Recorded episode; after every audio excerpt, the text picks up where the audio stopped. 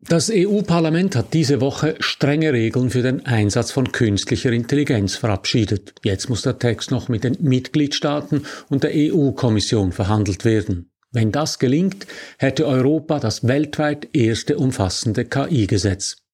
Allerdings entsteht dabei der Eindruck, die KI stehe derzeit außerhalb des Gesetzes und es sei sehr schwierig, Werte und Regeln für intelligente Systeme zu formulieren. Beides ist falsch.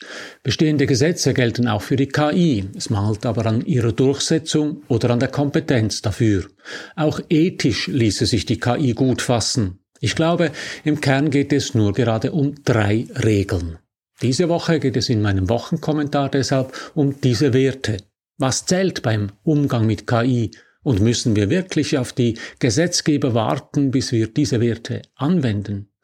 Mein Name ist Matthias Zehnder. Ich gebe Ihnen hier jede Woche zu denken. Mein Thema Medien, die Digitalisierung und KI, mein Angebot konstruktive Kritik. Wenn Ihnen das gefällt, drücken Sie doch den Knopf für Abonnieren, dann verpassen Sie meinen nächsten Kommentar nicht.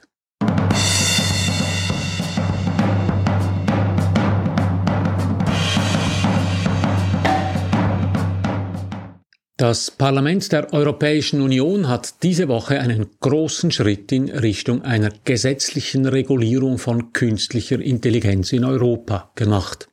Das Europäische Parlament hat eine Art Ampelsystem für die künstliche Intelligenz entwickelt. KI-Anwendungen werden künftig in drei Kategorien eingeteilt. Verbotene, hochriskante und erlaubte KI-Anwendungen.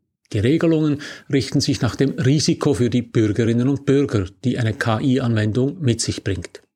Auf Rot stellt die EU künftig das Signal für alle KI-Systeme, welche die menschliche Sicherheit gefährden. Als Beispiel nennt das Parlament das Social Scoring, wie es in China üblich ist. Verboten sind zudem biometrische Systeme, die es ermöglichen, Personen zu identifizieren oder biometrisch zu klassifizieren und KI-Programme für das sogenannte Predictive Policing. Die KI darf also nicht abschätzen, wie hoch das Risiko ist, dass eine bestimmte Person eine Straftat begehen könnte.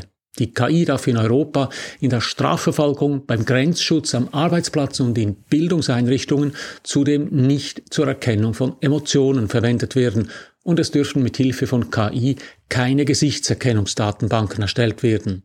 Diese biometrischen Anwendungen würden die Menschenrechte und das Recht auf Privatsphäre verletzen, schreibt das Europäische Parlament.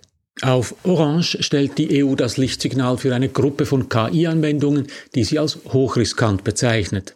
Dabei handelt es sich um KI-Systeme, die die Gesundheit, die Sicherheit und die Grundrechte von Menschen oder die Umwelt erheblich gefährden können.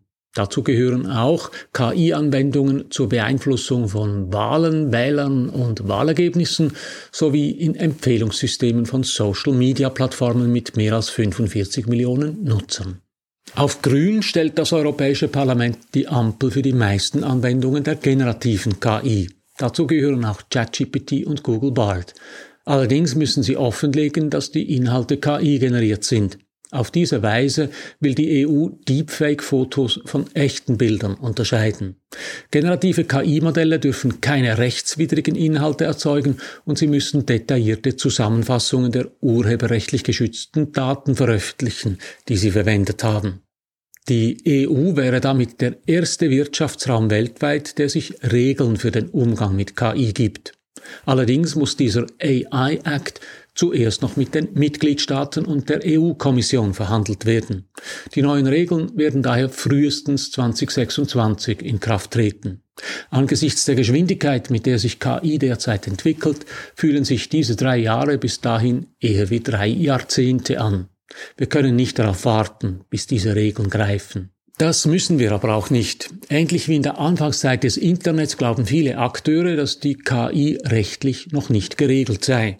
Das stimmt aber nicht. Die KI findet nicht auf einem neuen Planeten statt, sondern immer innerhalb eines bestimmten rechtlichen Rahmens.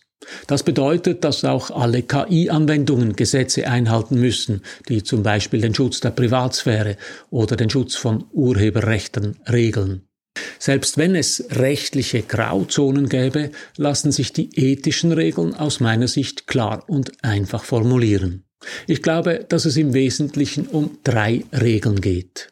Erstens der Schutz der Menschenrechte.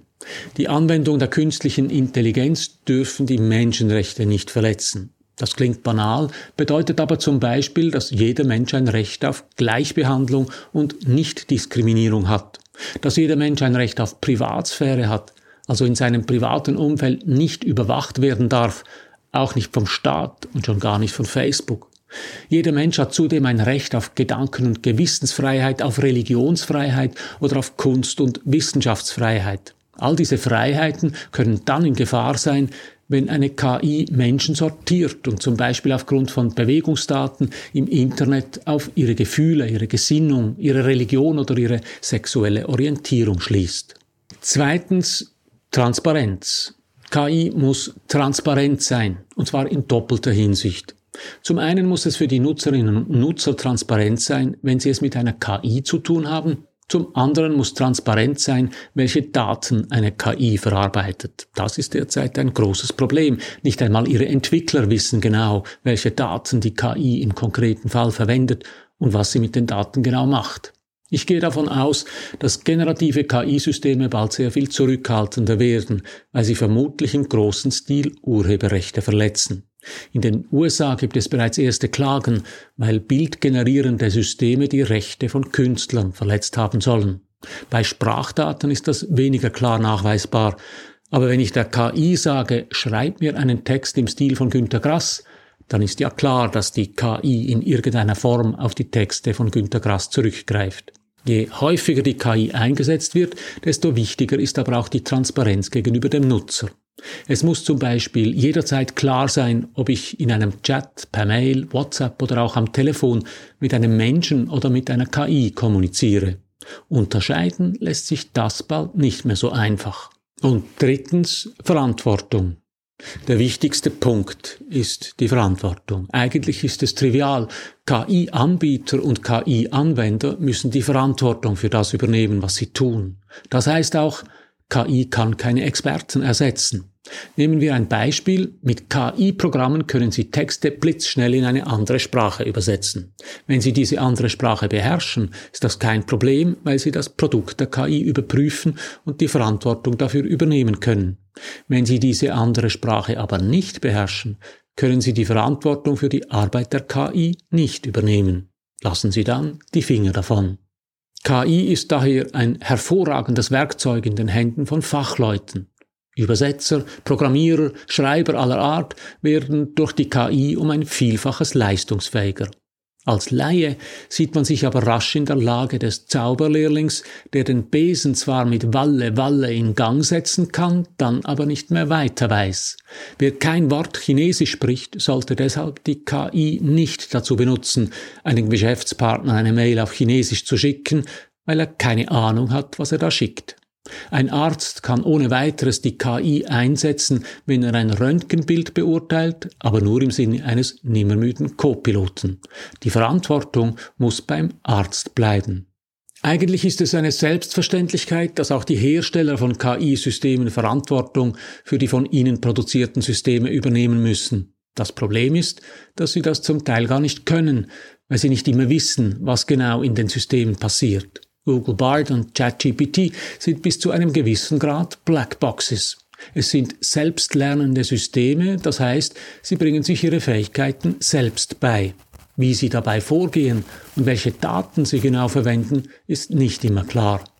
Das wiegt umso schwerer, als die Verantwortung der Hersteller von KI-Systemen über die Verantwortung für die unmittelbare Tätigkeit der Systeme hinausgeht.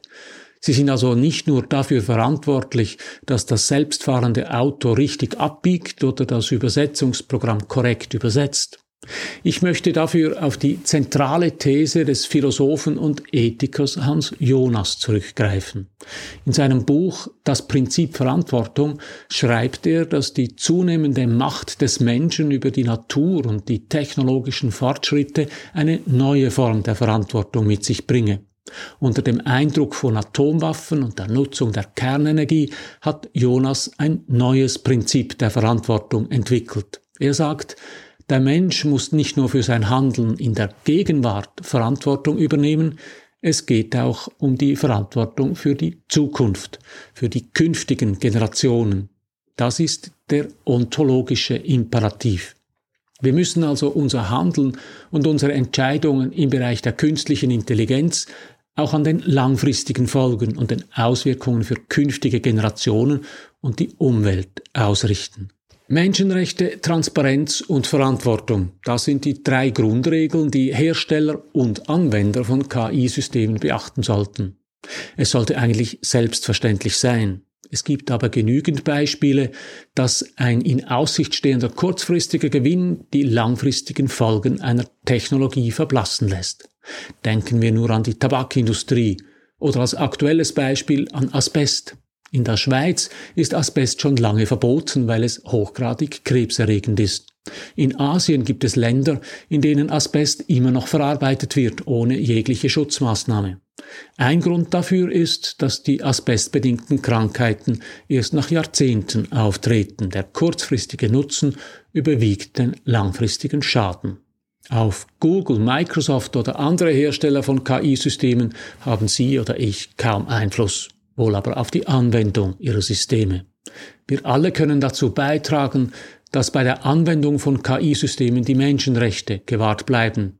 Wir können KI transparent anwenden und wir können, wir müssen auch dann Verantwortung für unser Handeln übernehmen, wenn die KI das Steuer übernimmt. So viel für heute. Drücken Sie doch noch schnell den Abonnieren und den Gefällt mir Knopf, dann hören wir uns in einer Woche wieder. Alles Gute.